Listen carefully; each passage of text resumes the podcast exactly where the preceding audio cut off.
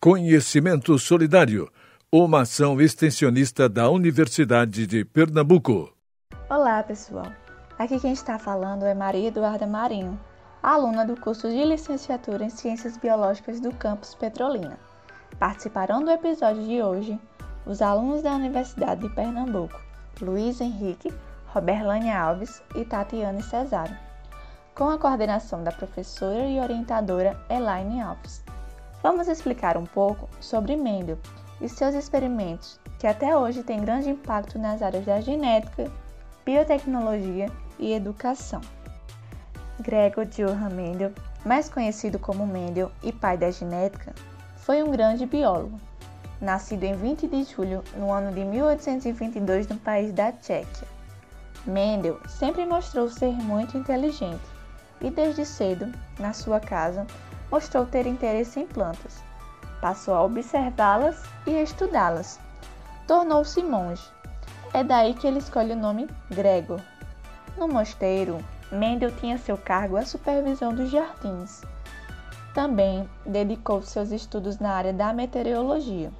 Como ele tinha muito interesse na ciência, tornou-se professor da área, na Escola Superior de Brennor onde deu início aos seus experimentos sobre o cruzamento de espécies. Dedicou seus estudos ao cruzamento de muitas espécies, como feijões, chicória, boca de dragão, plantas frutíferas, abelhas, camundongos e ervilhas. Seu grande destaque na área dos seus estudos foi os experimentos com as ervilhas, cultivadas na horta do mosteiro na qual fazia suas análises. Cruzamento com as ervilhas até hoje é muito estudado nas escolas e universidades. Mendel queria mostrar como funcionava a hereditariedade, então resolveu usar as ervilhas, pois elas realizam autofecundação. Ocorre quando um organismo produz ambos os gametas, tanto feminino quanto masculino, e se fecunda sozinho. Comum em plantas hermafroditas, que é o caso da ervilha. Além disso, produzem um grande número de grãos. Possuem um ciclo curto. Para experimentos isso é bom, pois obtêm os resultados mais rápidos. Também tem um fácil cultivo. Depois de todas as suas observações, seus experimentos ganharam o nome de Lei de Mendel. Acho que todos já ouviram falar, né? De forma resumida, nós temos um monge que não fazia parte da comunidade científica e que no seu mosteiro, em pleno século XIX, realizava experimentos nos quais futuramente as descobertas obtidas a partir daí seriam consideradas como o marco inicial da genética.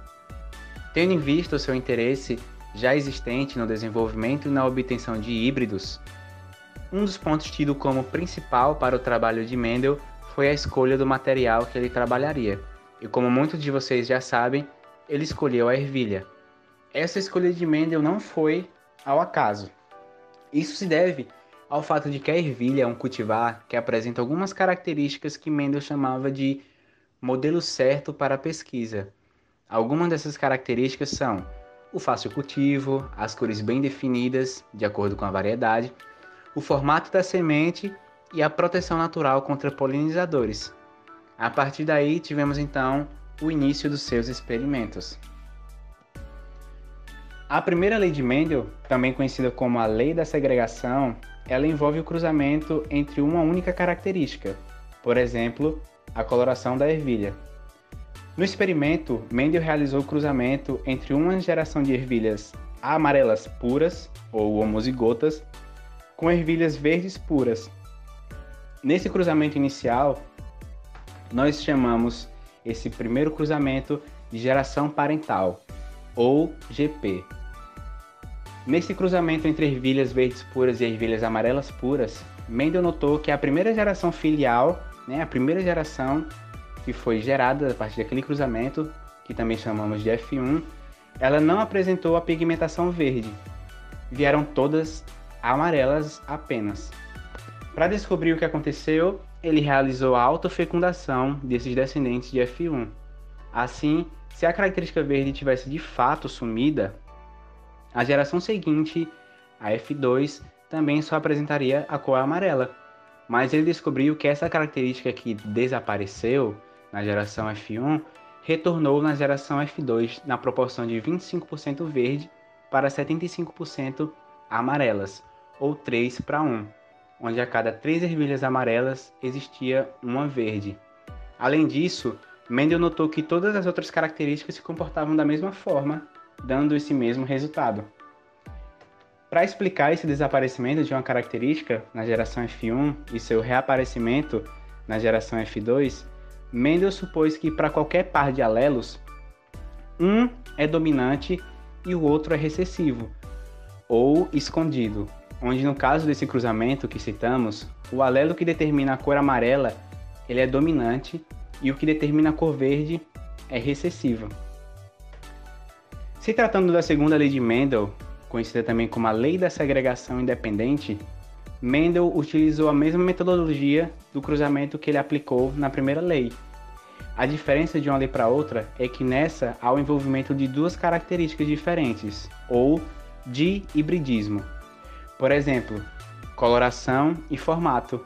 Nesse caso, podemos ter, por exemplo, um cruzamento entre ervilhas amarelas e lisas com ervilhas verdes e rugosas.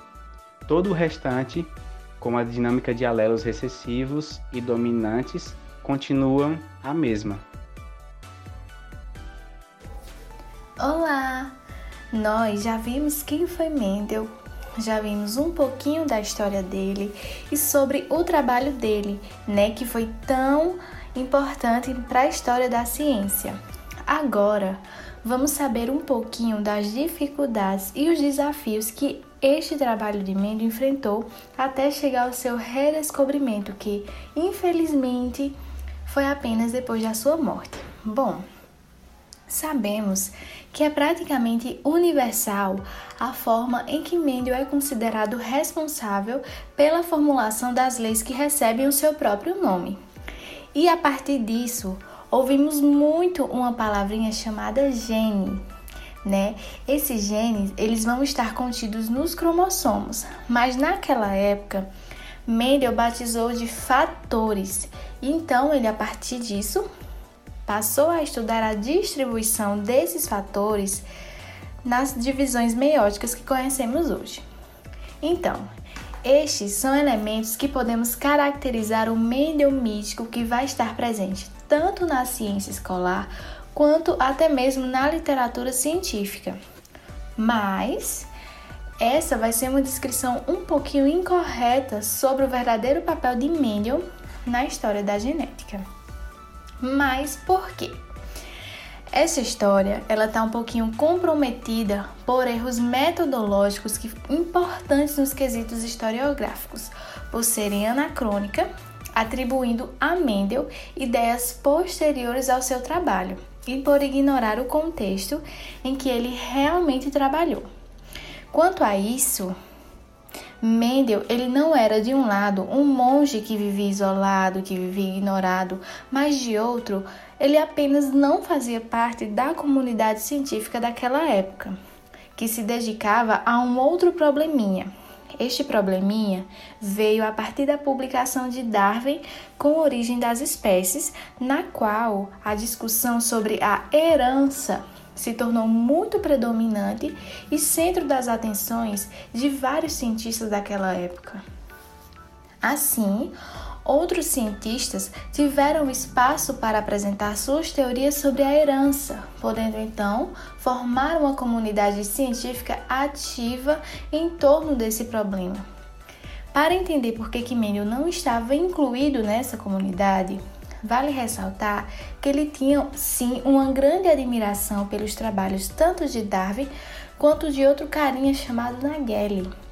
Nageli e Darwin tomaram conhecimento do artigo de Mendel, porém, no caso de Nageli, ele não concordou muito com os resultados discutidos por Mendel e acabou ignorando o trabalho dele.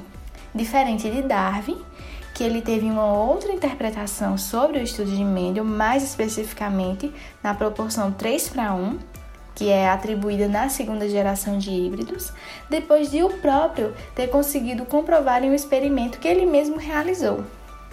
Então, Darwin ainda complementou, afirmando que, em termos de mudança sofrida pelas gênulas, gêmulas das ervilhas, poderia ser afetada através das mudanças ambientais, como mudanças de solo, mudanças de clima, o que conhecemos hoje por fenótipo. Porém, o próprio Darwin admitiu que teve dificuldades para entender com clareza o tratamento matemático e estatístico utilizado por Mendel na análise das gerações de híbridos. Da, é, Mendel ele tinha uma certa afinidade com a matemática por ele ser formado em física. Então, ele acreditava que se a matemática poderia resolver os problemas da física, por que não resolver os problemas da biologia e nos ajudar a entender a, a vida, não é? Acredita-se então que esse pode ter sido um dos motivos para tornar o seu trabalho limitado de uma certa forma e sem tanto alcance para com a comunidade científica naquela época, né? Se hoje em dia já é difícil compreendermos cálculos matemáticos, mesmo com tanta tecnologia a nosso favor, imagina naquela época como foi difícil também. Mendel foi mesmo gênio à frente do nosso tempo, não é? Não se trata de que o trabalho de Mendel tenha sido pouco conhecido na época, mas suas explicações observadas nas gerações dos híbridos estavam em desacordo com as teorias em discussão da comunidade científica que ainda estava a se debruçar com o problema de herança.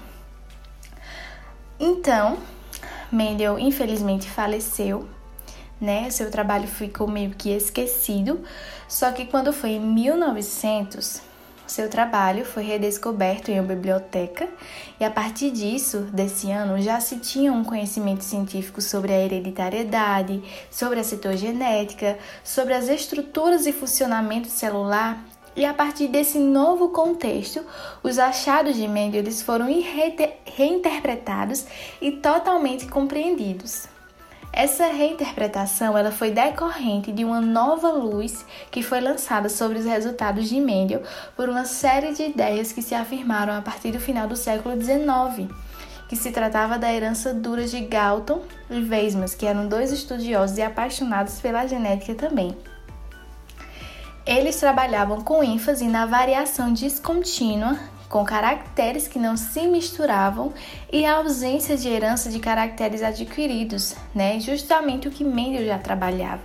Já se sabiam que estruturas contidas no interior das células eram responsáveis por controlar tais características no indivíduo, assim como também a compreensão do papel dos cromossomos. Então, a partir disso, as leis de Mendel puderam ser reformuladas na transição do século XIX para o século XX e se tornarem a grande fonte de conhecimentos que temos hoje. Obrigada!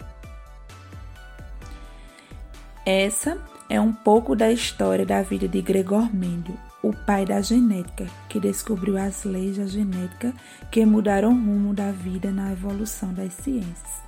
Filho de camponeses, Mendel sempre observava as plantas e desde pequeno era muito inteligente e curioso, o que levou ele a procurar o que determina a hereditariedade e a base sobre os híbridos.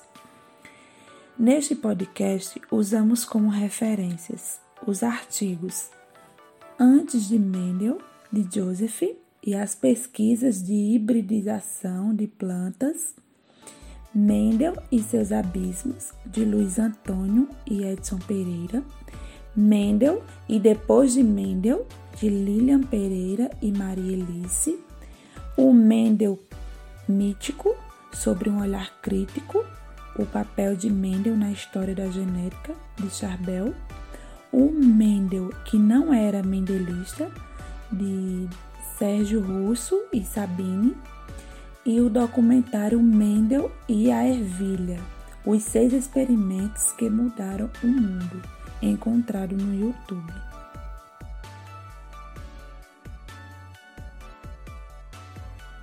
Universidade de Pernambuco, o conhecimento a serviço da vida.